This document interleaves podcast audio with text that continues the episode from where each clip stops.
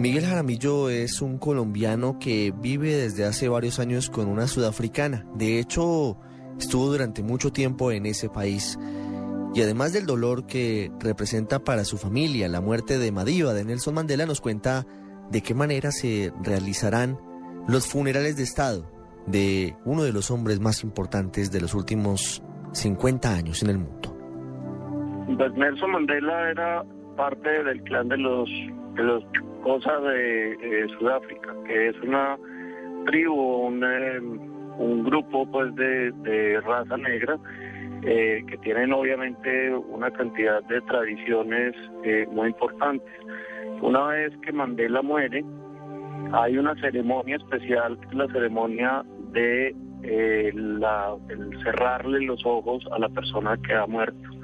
Y esa ceremonia la llevan adelante los eh, ancianos de la tribu o las personas mayores del clan. Entonces el día de ayer, después de que se dio a conocer pues, la muerte de Mandela en, eh, Pretoria, eh, la familia lo primero que tenía que hacer era esperar que los ancianos de la, de la familia o del clan de Mandela, que viven en una región del, de Sudáfrica que se llama Kuno, eh, viajaran hasta Pretoria y los ancianos son los encargados entonces de venir, estar con el cuerpo, cerrarle los ojos si, la persona muerta no los tiene cerrados y ellos eh, se encargan de custodiar el cuerpo y de acompañarlo durante todo el proceso que dura eh, la velación y, estos, digamos, estos 10 o, 15 días, que, estos 10 días que, va a haber de, de velación del cuerpo. Durante ese proceso, pues los ancianos lo que hacen es que le van hablando al cuerpo y le van explicando qué es lo que están haciendo. Entonces, cuando lo van a trasladar de un lugar a otro, ellos le hablan y le dicen que lo van a llevar a la morgue, que lo van a embalsamar, eh, que van a hacer alguna preparación con el cuerpo.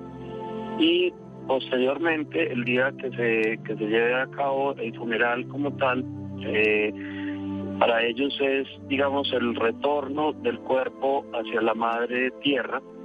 Entonces, ese proceso lo tienen que hacer a las 12 del mediodía, porque es el momento en el cual ellos consideran que como es el, punto del cenit del sol y es el punto en el que hay mayor luz, consideran que es el momento en el cual está abiertas las puertas para que el espíritu pueda viajar a reunirse con, con sus ancestros eh, en el cielo.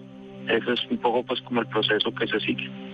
Nelson Mandela fue presidente de Sudáfrica entre 1994 y 1999.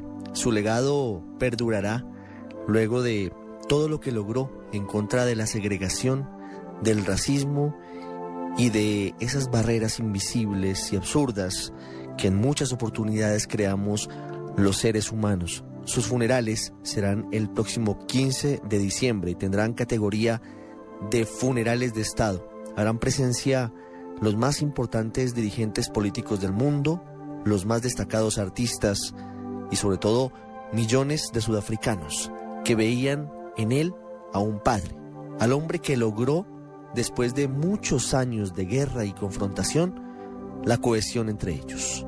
Una pausa y regresamos al radar.